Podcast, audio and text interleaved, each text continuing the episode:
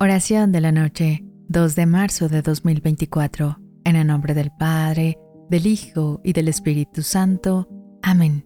Señor Jesús, en el silencio de esta noche, elevamos a ti nuestras oraciones, pidiendo que el amor que nos enseñaste con tu vida, muerte y resurrección, ilumine y guíe cada aspecto de nuestra vida familiar. Que este amor divino sea la brújula que nos oriente en nuestros días fortaleciendo los lazos que nos unen, superando desafíos y celebrando juntos cada alegría. Haz que nuestro hogar sea un reflejo de tu amor incondicional, donde la paciencia, la comprensión y el perdón prevalezcan sobre cualquier diferencia. Que en cada palabra y en cada gesto de cuidado manifestemos el amor que tú nos has enseñado.